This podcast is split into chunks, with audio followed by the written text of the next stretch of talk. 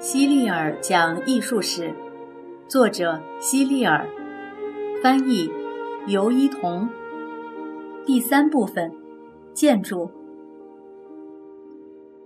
第九章，黑暗中的光明。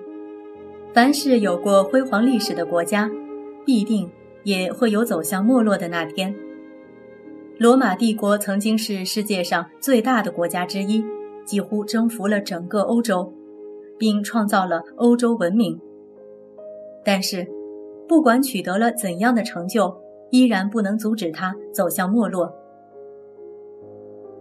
罗马帝国的衰亡是从东西部之间的分裂开始的。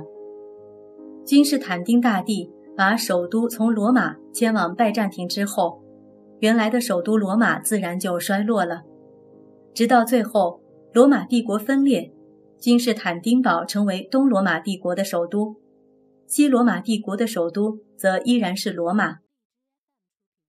一个统一的大帝国就这样分裂成了两个国家，出现了两个帝王。然而，并没有过多长时间，北部的日耳曼民族壮大后，开始不断南侵。他们先后占领法国、西班牙和意大利，最后攻入罗马城，结束了古罗马帝国的辉煌。我一直想知道，当日耳曼人进入罗马城时，看到那些宏伟华丽的建筑时，心里会产生什么样的感觉？日耳曼人凶残粗暴，作战非常勇猛。令人欣慰的是，他们最终也选择了基督教，并且学会了各个定居地的语言。罗马帝国虽然疆土辽阔。但是，只有拉丁语是整个罗马帝国的官方语言。在日耳曼人统治时期，欧洲各地的语言开始出现分化：法国人说法语，西班牙人说西班牙语，意大利人说意大利语。过了没多久，各地区的人们在语言上就不再互通了。当时的西班牙、法国和意大利都不是真正独立的国家。战争一直在延续着，各个部落、各个城邦之间相互残杀，古老的文明生活全部都遭到了破坏，和文明相关的所有事物也都陷入了黑暗的深渊。古罗马人曾经有过文明的生活方式，也都给忘却了。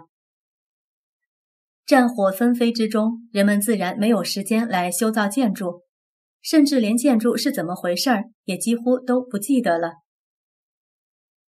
在公元五百至一千年这段时间里，人们几乎没有再建新的教堂，还依然使用之前建造的长方形会堂。我们称这一时期为黑暗时代。虽然欧洲人都陷入黑暗之中，但是透过黑暗，总还是能够看见几分光亮。第一个给欧洲带来光明的就是查理曼大帝。查理曼大帝是日耳曼人，他从来没受过教育，也不会写字。你也许觉得这很奇怪，一个国家的国王竟然连字都不会写。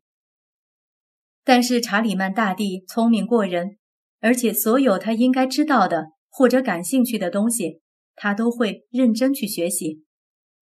后来，查理曼成了法兰克国王，还先后把德国和意大利。也纳入了自己的版图。后来，他被尊称为“欧洲之父”。查理曼大帝鼓励新建建筑，他招来所有他知道的聪明人为自己工作。在查理曼的支持下，从古罗马帝国灭亡以来就一直停步不前的建筑业才再次出现了生机。公元八百年，罗马教皇亲自为查理曼加冕。称罗马皇帝。第二道光明是基督教的修士们带来了，并且精心呵护的。修道士是指在修道院修行的道士，每个修道院都有一个负责人，叫修道院院长。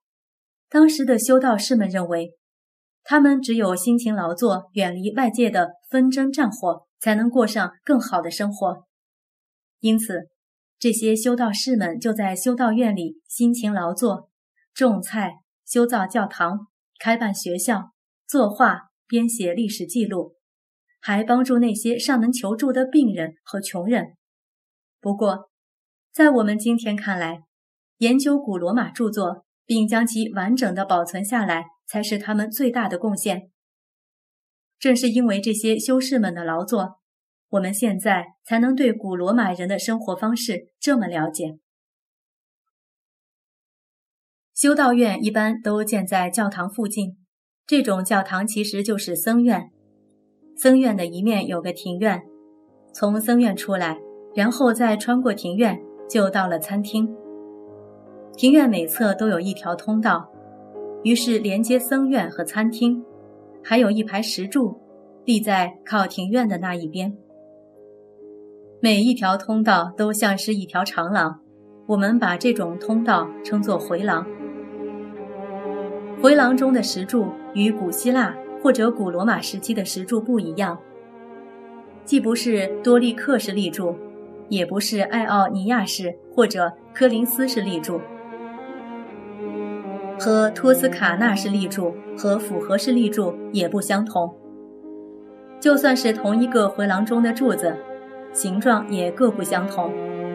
有些柱式像扭曲的螺丝钉，有些柱式的柱身上到处都是丝带或者横竖交错的线条。